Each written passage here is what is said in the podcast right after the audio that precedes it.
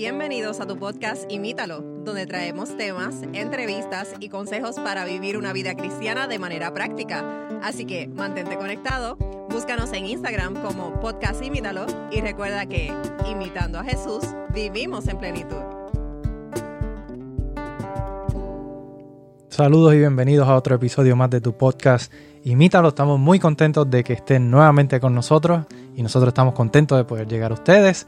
Hoy se encuentra aquí con nosotros Mike Dier. Saludos Mike Dier. Hola amigos. Y Kaylin. Hola, placer estar aquí otra vez. Tenemos compañía también, nos acompaña por ahí una persona muy especial para Kaylin. Está aquí con nosotros, su novio Zach. Y estamos, este es su servidor Matthew. Y estamos contentos, hoy tenemos un episodio sumamente interesante. Estamos hablando hoy sobre, o vamos a estar hablando hoy sobre eh, la salvación, un poquito de si somos, una vez aceptamos a Cristo y recibimos esa promesa de salvación, eh, somos siempre entonces salvos, ya no perdemos eh, este, esta promesa de la salvación. Hay varios argumentos, varios puntos de vista con respecto a, a esta pregunta o a este tema, así que hoy vamos a estar viendo ambos puntos de vista y vamos a estar estudiando a ver qué dice la Biblia al respecto. Claro, sí, Matthew, para darle un poquito quizás a los que no han, no saben mucho, hay una expresión que se usa en el mundo, vamos a llamarle cristiano, y es la, esa expresión de una vez salvo, siempre salvo, ¿verdad? Eh, lo que vamos a hacer es analizar si, eh, cuál es el concepto bíblico sobre, sobre eso y, y qué nos enseña, ¿verdad? Eh, obviamente tendríamos que comenzar por entender quizás en modo muy breve, no podemos detenernos mucho en este punto, eh, sobre qué es la salvación, ¿verdad? Eh, pero para entender qué es la salvación, pienso que primero tenemos que entender cuál es nuestra condición, porque eh, ahora nos ponemos a hablar de salvación, pero todo el mundo entiende la palabra salvación, es, salvar algo que está perdido, ¿verdad? tenemos que entender que nosotros necesitamos salvación porque nuestra condición es una condición de, perdición.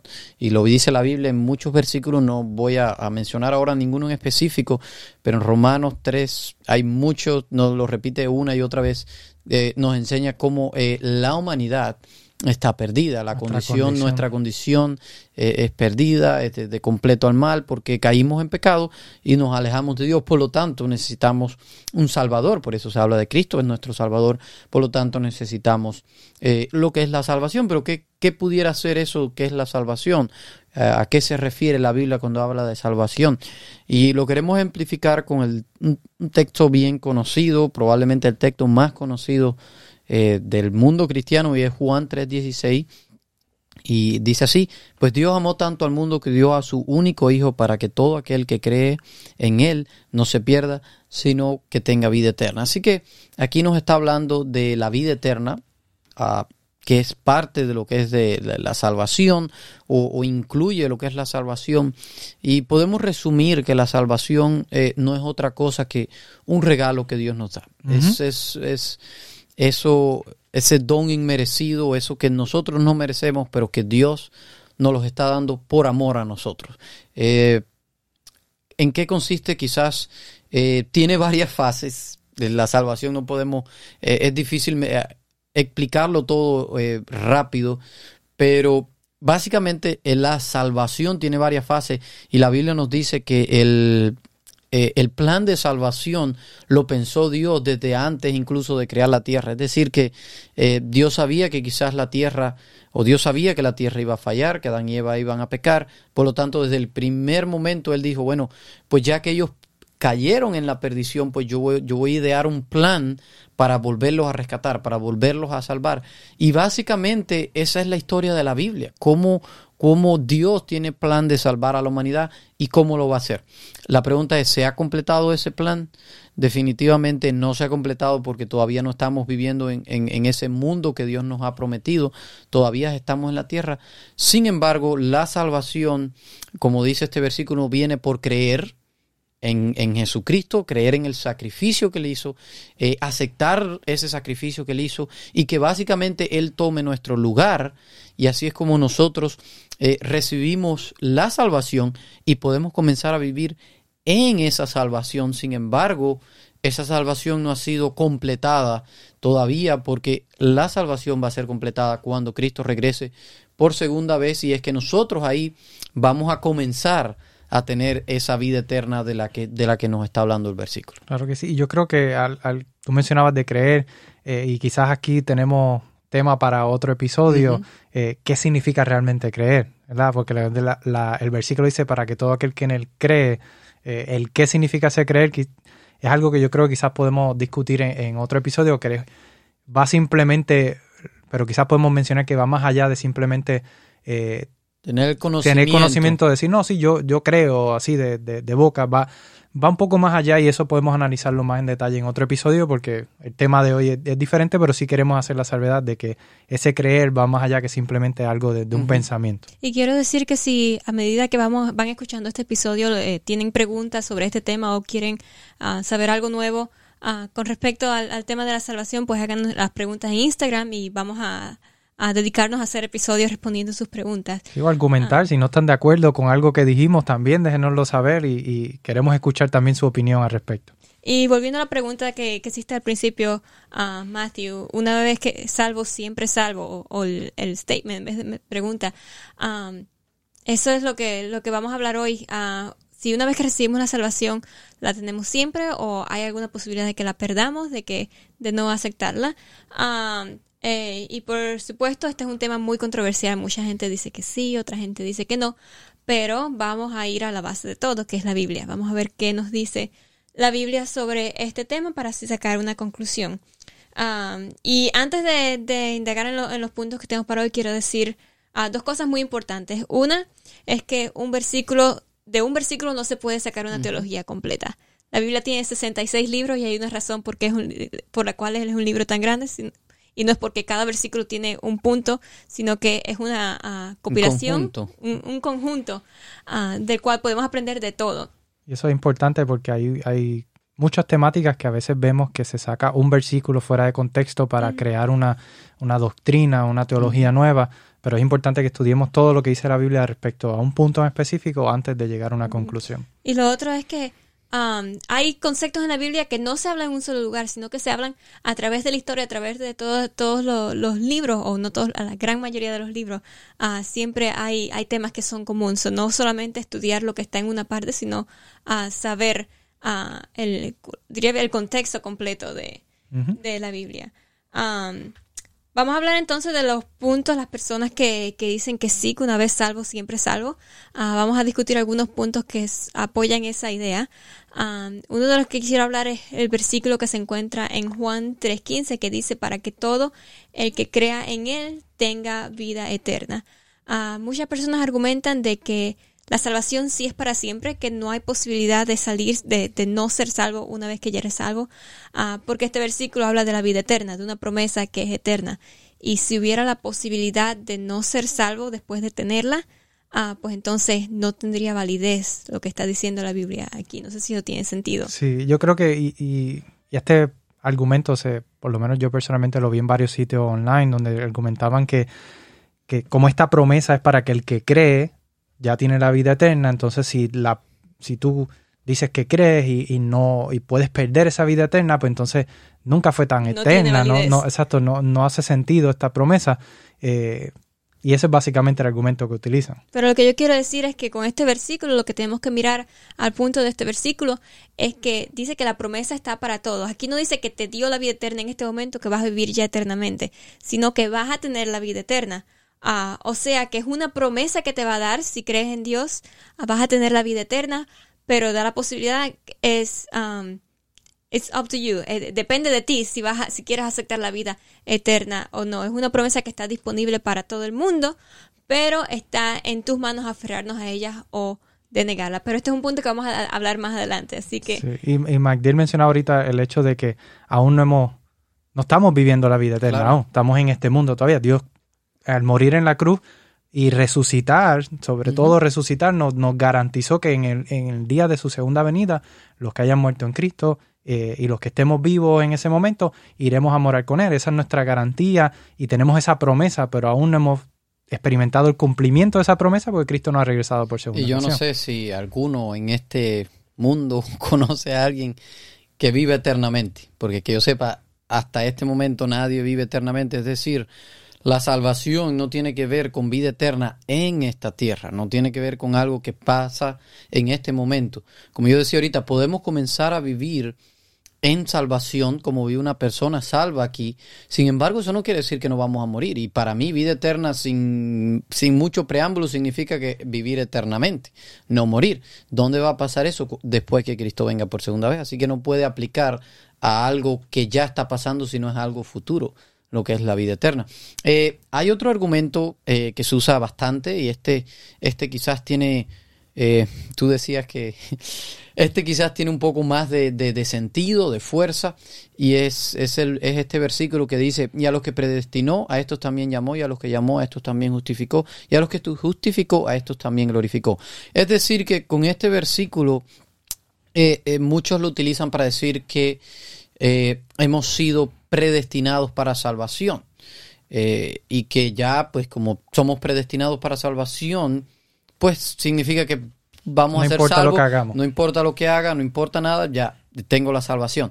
Sin embargo, eso es nuevamente una lectura superficial, una lectura eh, poco cuidadosa, porque cuando nos dedicamos quizás a ver más versiones, ver quizás el original, los que tienen quizás la, la posibilidad de eso. Y yo no voy a entrar en, en, mucho de eso ahora porque creo que no va a traer mucho beneficio. Sin embargo, solamente quiero decirle que eh, la Biblia nos está diciendo en este versículo a los que, que Dios nos predestinó para salvación. Dios, eso es una realidad. Dios predestinó al planeta entero para salvación. ¿A qué se refiere? Y la forma quizás más fácil de ejemplificarlo, vamos a decir que yo voy a tener una fiesta ahora en mi casa y yo eh, predestino, yo planifico, por llamarlo de una manera más moderna, yo planifico que a la fiesta van a venir 100 personas. Tú escogiste ya un... Exacto. Yo digo, van a venir 100 y yo voy a hacer preparación para 100, yo voy a hacer preparativos para 100, es decir, que ya yo me estoy predestinando para 100 personas. Eh, ahora, ¿significa que esas 100 personas van a ir? Probablemente muchos de esos decidan no ir por distintas razones, eh, pero eso no cambia el hecho de que yo hice provisión para 100 personas. Ahora, volviendo al punto bíblico, Dios hace provisión de salvación y es lo que quiere decir este texto. Dios hizo provisión de salvación para todo el mundo. No hay nadie excluido de la salvación, no hay nadie que no pueda ser salvo. Hay salvación hay posibilidad de salvación para todos porque Dios nos enseña la Biblia que hizo, tiene un lugar en la mesa para cada uno de nosotros. Es decir, que ahí está la posibilidad. Ah, ¿de qué depende? Depende si yo acepto esa salvación, depende si yo quiero aceptar a Cristo en mi vida. Y eso lo ejemplifica también una de las parábolas que Jesús dijo, la, de, eh, la del banquete, que habla de un rey que hace un gran banquete, invita, tiene los invitados. Estos invitados, muchos de ellos deciden no ir a ese banquete, ponen excusa, tengo esto, tengo aquello, compré una yunta de buey, me acabo de casar, etcétera. Todos ponen excusas. Eh, fin de, la parábola es que ellos no van, ellos se pierden ese banquete eh, y el, amo, el Señor, busca entonces a otras personas de afuera que no estaban invitadas inicialmente y son los que vienen a formar parte. Eh, y eso se está aplicando, Jesús mismo termina diciéndolo que así va a ser, que las personas que, que, que, a veces son llamadas, las personas que, que a veces no van a querer ir, pero va a haber lugar para otro. El caso es que hay provisión para todos, depende de nosotros si aceptamos esa salvación o no. Eso es así. Y una vez tú, tú puedes decir, sí, yo acepto ir, y después cambiar de opinión. Claro. Así que hay, hay, hay la ah, posibilidad de... Eso es algo curioso de la parábola. Todos dijeron que iban a ir. En el momento cuando se le entrega la invitación, todos dicen, oh, sí, vamos a ir en el momento del banquete es que dice que no van a ir. Así que ahí, vemos quizás un poquito del, ejemplo de que el hecho de que tengamos esa, hayamos aceptado en un momento dado esa invitación, no significa que finalmente vayamos a estar para poder cumplirla o recibir el cumplimiento de, esa promesa. Eh, y uno de los versículos que también es uno muy utilizado con respecto a este punto, eh, poniendo eh, quizás a, justificando o quizás poniendo el, dándole validez quizás al, punto de que somos salvos, siempre salvos, es Romanos 8, versículos 38 al 39, que dice, un versículo también sumamente conocido, y estoy convencido que nada podrá jamás separarnos del amor de Dios, ni la muerte, ni la vida, ni ángeles, ni demonios, ni nuestros temores de hoy, ni nuestras preocupaciones de mañana, ni siquiera los poderes del infierno pueden separarnos del amor de Dios. Ningún poder de las alturas ni las profundidades, eh, de hecho, nada en toda la creación podrá jamás separarnos del amor de Dios que está revelado en Cristo Jesús, Señor nuestro. Amén. Entonces, eh, este versículo es utilizado para decir que como nada nos puede separar de ese amor, nada, ni siquiera, eh, dice aquí que ni siquiera los poderes de los demonios, ni nada nos puede separar del amor de Dios, entonces, una vez hemos recibido esa salvación, nada podrá separarnos de ella. Es interesante, ¿verdad? Es un argumento quizá eh, suena como que hace cierto sentido. Eh, pero ¿qué es lo que está diciendo realmente este versículo? Lo que nos está diciendo es que absolutamente nada nos puede separar de qué. Y esa es una realidad. Del amor de Dios. Y, y eso es lo que iba, a ese punto iba. Es una realidad. Tú puedes decidir hoy rechazar a Cristo en tu vida. Puedes decir, yo voy a ser ateo, yo no creo en Dios, no me importa Dios, no, eso no te va a separar de que Dios te ame. Dios te sigue amando, Dios sigue preocupado por ti, Él sigue eh, eh, amándote y deseando que tú vivas con Él por una eternidad. Así que el hecho de que tú rechaces a Dios o, o, cualquier cosa, nada en este mundo nos puede separar del amor que Dios tiene hacia nosotros, que fue lo que lo llevó a la cruz. Fue precisamente ese amor que tenía por cada uno de nosotros. Ahora bien, esto no se traduce en el hecho de que vamos a recibir todos la salvación, porque es nuestra decisión si queremos aceptarla o no. Él no sigue amando, la aceptemos o no. Claro. Pero es nuestra decisión aceptar esta salvación y yo puedo aceptarla en un momento y después rechazarla y eso no quita que Dios me ame o me deje de amar por, por mi decisión. Pero sí es importante que entendamos que lo que se está refiriendo este versículo es al amor de Dios y sí el amor de Dios nada nos puede separar de Él. Ahora, la promesa de la salvación y la vida eterna, solamente aquellos que se aferren a ella por fe, según la Biblia, son los que van entonces a, recibir el cumplimiento de ella. Y eso no implica que Dios nos deje de amar. Pero no todos vamos a recibir la salvación a menos que la aceptemos y creamos en... y vivamos en salvación y vivamos esa salvación, exactamente. Y quizás eso da eh, pie al, siguiente punto que queremos hablar. Y es un poco ahora desde la otra perspectiva de que eh, de los que no creemos que, si una vez aceptaste a Cristo ya vas a ser salvo indefinidamente, independientemente de lo que hagas. Hay muchos textos, créanme, que, que confirman esto. Eh, vamos a ver algunos de, de estos textos, pero Aquí vamos a ver un poquito de juegos de palabra. Yo quiero comenzar con este versículo de Gálatas 5.19. Como les digo, hay varios versículos que hablan eh, de, de, la vida pecaminosa. Hay muchos versículos que dicen que confirman este pensamiento. Y ese, este dice, Gálatas 5, 19 al 21, dice, cuando ustedes siguen los deseos de la naturaleza pecaminosa, los resultados son más que claros. Inmoralidad sexual, impureza, pasiones sexuales, idolatría, hechicería, hostilidades, peleas, celos, arrebatos de fauria, ambición egoísta, discordia, divisiones, envidia, borracheras, fiestas, enfermedades y otros pecados parecidos. Permítanme repetirles lo que les dije antes, cualquiera que lleve esa clase de vida no heredará el reino de los cielos. Eh, ¿A qué nos queremos referir con esto? Porque en otras ocasiones hemos hablado de que la salvación no viene por nuestras buenas acciones. Eh, pero ¿qué nos está diciendo entonces este texto? Y la realidad de esto es, y, y no es un juego de palabras, no es filosofía, la salvación viene única y exclusivamente por aceptar a Cristo. ¿Estamos todos claros de eso? Eh, no hay otra forma de, ser salvo solamente por aceptar el sacrificio que Cristo hizo en nuestra vida, pagó esa deuda que nosotros teníamos y de esa manera es que nosotros podemos venir a ser salvos. Ahora, por eso yo he estado hablando varias veces desde el principio, comenzar a vivir en la salvación. Una vez nosotros aceptamos ese sacrificio, una vez nosotros aceptamos a Cristo en nuestras vidas, eh, el Espíritu Santo comienza una obra en nosotros y hablábamos sobre el bautismo hace un tiempo y hablábamos cómo era un proceso cuando nosotros aceptábamos a Cristo. E, ese proceso comienza a verse en nosotros. Inexplicablemente la gente comienza a decir, oye, ¿qué te pasó? Tú no eras así antes. Y, y no es, fíjense, no es que estas acciones son las que te van a dar la salvación, sino es que cuando ya hemos comenzado a vivir en salvación, pues las buenas acciones comienzan a verse. Un fruto. Es un fruto, sin embargo, no nacieron en nosotros, nos dice Pablo. Esas buenas acciones no vienen de mí, sino es... Eh, eh, dice que Dios pone el Dios pone en nosotros, exacto. Ese, esas buenas acciones que no provienen de nosotros, pero como nosotros no estamos bajo su influencia, bajo su presencia, pues nosotros vamos a ver buenas acciones en nuestra vida. Por ende, nos está diciendo Pablo, cuando no vemos estas buenas acciones, pues ¿qué nos está diciendo? No nos está diciendo, mira, te vas a perder porque hiciste estas malas acciones, sino te está diciendo, porque tú estás viviendo esta vida significa que no has comenzado a vivir la salvación. Significa que, Cristo no está en perdido. ti, que todavía estás perdido.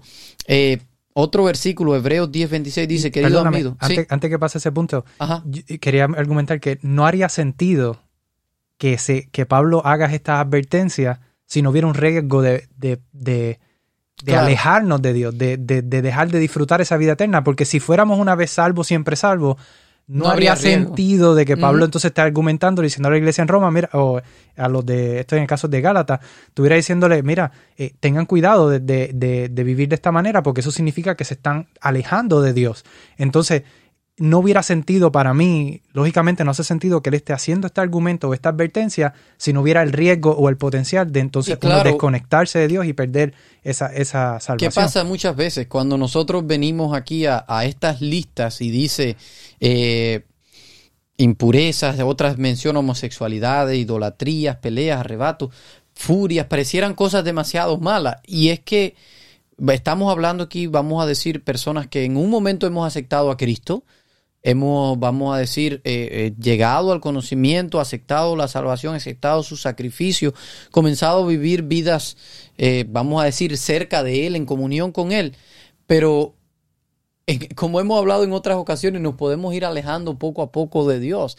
Y yo les decía ahorita, eh, no vamos a comenzar de estar aquí con Dios a, a- estar en idolatría o en homosexualidad o en cualquier otro pecado que pudiéramos llamar grandes, ¿verdad? Pero las personas que estén cerca de nosotros van a comenzar a notar, bueno, pues ya no me habla igual, me contesta de esta manera. Y así sucesivamente vamos a ir en un proceso degradatorio, Hasta alejándonos cada vez más de esa salvación que un día tenemos. No quiere decir que ya hoy la aceptamos, podemos perderla, pero podemos volver a recuperarla porque la salvación eh, eh, eh, en resumiendo, y todavía falta mucho del, del estudio, pero la salvación es algo de todos los días. Es algo que tenemos que continuar buscando a Dios, buscando eh, eh, esa salvación cada día. Y ahora sí les voy a leer el versículo de Hebreos 10:26. Dice, querido amigo, si seguimos pecando a propósito, después de haber recibido el conocimiento de la verdad, ya no queda ningún sacrificio que cubra nuestros pecados. Es decir, que... Ese versículo yo, yo diría, como dirían en mi país, más claro no canta un gallo. Exacto. Lo único que te está diciendo es que eh, no es por obra, no es por portarte bien, pero nosotros voluntariamente, dice, a propósito, nosotros podemos elegir. Conociendo ya, habiendo Exacto. conocido la verdad, aún así sigues en pecado. ¿Y quién es la verdad? Jesús mismo dice, yo soy la verdad. Es decir, que una vez aceptamos a Cristo, vivimos con Él y si decidimos seguir pecando, significa que en realidad Cristo no está ah, en el timón de nuestra vida. Y como hemos mencionado muchas veces que, que esto se basa en relación, no hemos experimentado una relación verdadera Exacto. con Cristo. Porque cuando uno llega a amar, a conocer a una persona y a amarla de verdad, no vas a, no vas a engañar a esa persona. Entonces, esa, esa relación no la hemos desarrollado todavía al punto en que estemos dispuestos a hacer lo que sea por. Cristo. Y vale hacer la salvedad. No estamos hablando aquí de que una vez ya conoces a Cristo y vives esa relación, no vas a pecar. Porque eh, eh, puedes que cometas un pecado. Somos humanos. Exacto, vamos, vamos, y, y todavía vamos a seguir en imperfección, pero no es lo mismo vivir en pecado, mantenerse en esa vida, que a pecar y, y sentirnos mal por haber. Por eso en, en- en español no hace tanto sentido, en el idioma original, en hebreo, no todo, aquí todo se traduce como pecado, pero en la Biblia hay varias palabras para pecado y básicamente la que usa eh, eh, es eh, atá, es en hebreo, significa errar en el blanco. Errar en el blanco quiere decir como que yo estaba tratando, pero, Pero fallé. pero fallé. Pero no diste. No, no es lo mismo a, a propósito querer yo hacerlo. Y así mismo po- podemos reiterar que la salvación no es algo por obras. No hay nada que podamos hacer nosotros, ni portarnos bien, ni nada para obtener la salvación. Simplemente que es un regalo de Dios. Ahora, una vez que somos salvos, pues nosotros reflejamos el carácter de Cristo y hacemos las cosas que, que a Dios le agrada. Y por eso es que ah, tenemos un, un actuar diferente, como estabas diciendo, Magdiel. Um, la forma en la que yo lo puedo ver, como dijiste Matthew, mi novio está aquí conmigo ah, en este episodio. Él, nosotros tenemos una relación, él me dice que me ama y como yo lo amo, pues yo voy a estar atenta a sus necesidades, yo voy a, a, hacer cosas que, que a él le gustan para, para hacerlo feliz. Pero si él me dijera que quiere una relación conmigo y yo me voy a- para, para casa de alguien más a pasar el tiempo, voy a andar con mis amigos todo el tiempo, no le presto atención, no, no paso tiempo con él, pues entonces estoy yo rechazando a esa relación. So, lo mismo Claro. pasa con Dios y la salvación. Él nos da la salvación, nos da el regalo de la salvación, pero si nosotros no aceptamos el regalo de la salvación, si hacemos todas estas cosas que estaba mencionando en el versículo de Gálatas, pues entonces eso es un ejemplo, un reflejo de que nosotros no estamos aceptándolo. Así mismo es. Y, y como, como decían, no, somos imperfectos, por lo tanto vamos a caer en pecado, va a ser algo que, que, que lamentablemente nuestra naturaleza es de tendencia al mal, pero cuando estamos viviendo una vida en Cristo, reconocemos esta falta y vamos a Él para que Él nos cubra nuestro pecado, para que perdone nuestra falta, no seguimos viviendo una vida eh, como nos dé la gana o, pecando adrede, como decía el, versículo que estaba leyendo Magdiel. Y un punto, antes de, terminar ¿verdad? con el, el- último punto que queremos presentar de por qué eh, entendemos que la Biblia no apoya este- esta creencia de que somos salvos siempre salvos, algo antes de entrar en ese punto, yo quería mencionar que el peligro de creer esto eh, es el hecho de que pensamos que merecemos la salvación. Y cuando nosotros pensamos que ah, yo, yo ya la alcancé, ya me la merezco, no, no valoramos lo que realmente significó el sacrificio que hizo por nosotros Dios y por lo tanto vamos a vivir vida eh, como nos dé la gana, no vamos a, buscar eh, a agradar a Dios entendiendo lo que significó ese grande sacrificio. A veces lo damos tan por sentado y no entendemos ese grande sacrificio de lo que realmente representó Dios dejar el cielo y venir a esta tierra para morir por cada uno de nosotros. Y el, yo creo que el versículo que quizás ata todo esto que hemos estado hablando y, y que le da un poco más de peso a lo que hemos estado mencionando, eh, se encuentra en Juan 15, eh, versículos 1 al 6. Y voy a leer el versículo, dice, o los versículos, dice, yo soy la vid verdadera, ese es Jesús hablando, y mi padre es el labrador. Él corta de mí toda rama que no produce fruto y poda las ramas que sí dan fruto para que den aún más. Ustedes ya han sido podados y purificados por el mensaje que les di. Pues permanezcan en mí y yo permaneceré en ustedes, pues una rama que no una rama no puede producir frutos si la cortan de la vid y ustedes tampoco pueden ser fructíferos a menos que permanezcan en mí.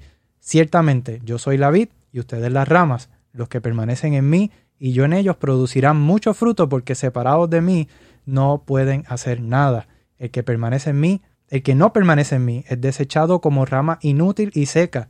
Todas esas ramas se juntan en un montón para quemarlas en el fuego. Yo creo que aquí hay mucha tela para cortar, pero varios elementos que podemos ver aquí. Jesús se identifica a sí mismo como la fuente del bien. Yo soy la, la vid, yo soy el que produce esos frutos. Y nosotros nos compara como la rama. Y nos dice, si tú estás ligado a mí, si tú tienes esa relación conmigo, si tú vives una vida cercana conmigo, tú vas a producir frutos no porque tú eres bueno, es porque yo te voy a dar esos frutos. Por, por estar ligado a mí es que vas a poder tener esos frutos. Porque dice que el que, el que no vive ligado a él, se seca. Una rama que no da fruto y las ramas que no dan fruto las cortan y las, las sacan, ¿verdad? Y no tienen, eh, no tienen acceso al beneficio de estar pegado a Cristo. Pero los que viven en Cristo dice que los podan. Quiere decir que, que hay que irle cortando ciertas cositas que, que los están haciendo eh, eh, quizás no dar tanto fruto o, o ciertas cosas que los van a ayudar a producir más fruto, comienzan a, a podarlo. Y el que sabe de jardinería sabe que una flor, mi abuela eh, siempre ha tenido, eh, ha sembrado muchas flores y, y siempre se le dan unas flores preciosas y nosotros tratamos de sembrar una flor y se nos muere. Y ella siempre me decía es que tienes que tratarlas con amor y sacarlas que las que ya están secas, las hojitas que estén secas, sacarlas y podarlas y para mí eso no hacía mucho sentido, pero cuando ella sacaba y podaba y le quitaba las ramas que ya, o las hojas que estaban secas o las ramas que estaban secas, la- las flores o las matas o el árbol comenzaba a florecer más y a dar más fruto y a, a crecer mejor. Y eso hace total sentido con lo que Jesús está hablando aquí en estos versículos. Es decir, nosotros vamos a dar buenos frutos, como tú mencionabas, Matías, porque estamos ligados a Él. Y si no estamos ligados a Él, vamos a vivir una vida como la que mencionaba en Gálatas, una vida de básicamente de, de, de continuo al mal, una vida que en pecado, porque no estamos eh, ligados a Cristo Jesús. Así que con esto podemos concluir que si no estamos en Cristo diariamente, esto es un proceso continuo, porque la rama si tú la despegas, se va a morir. Así que tenemos que estar totalmente siempre ligados a Cristo. Si no estamos ligados a Él, podemos perder entonces ese privilegio o ese regalo de la salvación que Dios nos está dando. Así que la única forma de mantenernos en esa promesa, de mantenernos en Cristo, es que mantengamos ligados a Él, mantengamos esa relación para que Él ponga en nosotros esos buenos frutos o esas buenas obras y podamos entonces disfrutar del cumplimiento de esa promesa una vez Él regrese por segunda ocasión. Sí que amigos, eh, Dios nos ha amado tanto, nos dice la Biblia, que aun cuando nosotros no, no teníamos amor por Él, aun cuando nosotros no lo, no lo amábamos, Él decidió venir a este mundo, Él decide morir por nosotros y reconciliarnos. Esta salvación tan grande, nosotros no la merecemos. No hay nada que nosotros podamos hacer para ganar esta salvación. Sin embargo, Dios es tan misericordioso, su gracia es tan grande que Él quiere hacer en nosotros esta, esta salvación, Él quiere aplicarlas en nuestras vidas. De nuevo, no porque la merecemos, sino porque Él es amoroso. Él, sola, él, él lo único que te está pidiendo es acéptala. No hay nada más que hacer, no hay que complicar el Evangelio. El Evangelio lo único que tenemos que hacer es aceptar esa buena noticia de la salvación y dejar que Cristo viva en nuestra vida, dejar que Cristo transforme en nuestras vidas y dejarnos guiar con Él. Día a día. Día a día. Lo único que nosotros tenemos que hacer es permitirle, decidir buscarlo, decidir tener una relación con Él. Y aun cuando la situación pueda ser difícil, aun cuando vivamos en un mundo donde no nos queda tiempo, buscar tiempo para Dios porque eso es lo que nos va a garantizar una relación con Él, eso es lo que nos va a garantizar que cada día nosotros podamos ser eh, mejores personas. Así que, amigos, el llamado que queremos hacerle, eh, más que quizás crear algún conflicto, es que eh, decidamos buscar a Dios cada día de todo corazón para que esta salvación que Dios nos quiere dar, Él, Él, quiere darte la salvación y déjame decirte, Él no quiere que la pierdas, Él quiere que la tengas eternamente. Lo único que requiere es que tú la aceptes y que busques de Él cada día. Así que, Kaylin, tú pudieras terminar con una oración por lo que nos escuchan, por nosotros aquí que cada día podamos buscar más de Dios y aceptar y vivir de manera que ya esa salvación comience a ser una realidad en nosotros. Así mismo, vamos a inclinar el rostro para orar. Señor que estás en el cielo, te damos gracias por ese sacrificio tan grande que hiciste en la cruz por nosotros. Gracias por haber vivido una vida de ejemplo, una vida ejemplar para nosotros. Y en este momento queremos abrir nuestros corazones a ese regalo tan maravilloso de la salvación que tú nos has dado. Queremos cada día fortalecer y establecer uh, unos lazos de amor contigo. Queremos vivir uh, una vida que te agrade y te pedimos que nos sigas poniendo este deseo para muy pronto vernos en las mansiones celestiales cuando tú vengas por nosotros. Uh, una bendición especial por cada persona que nos está escuchando en este momento y a nosotros también aquí. Síguenos inspirando y bendiciéndonos para poder seguir llevando tu mensaje cada semana. En tu nombre lo pido. Amén. Amén. Amén. Y amigos, gracias por escucharnos nuevamente. Esperamos que haya sido bendición y si te gustó este episodio, compártelo con alguien más. Será entonces hasta una próxima. Nos vemos. Les esperamos. Gracias por escucharnos. Envíanos tus preguntas y o sugerencias a través de Instagram a podcastimítalo o por correo electrónico a imítalo.wpssda.org.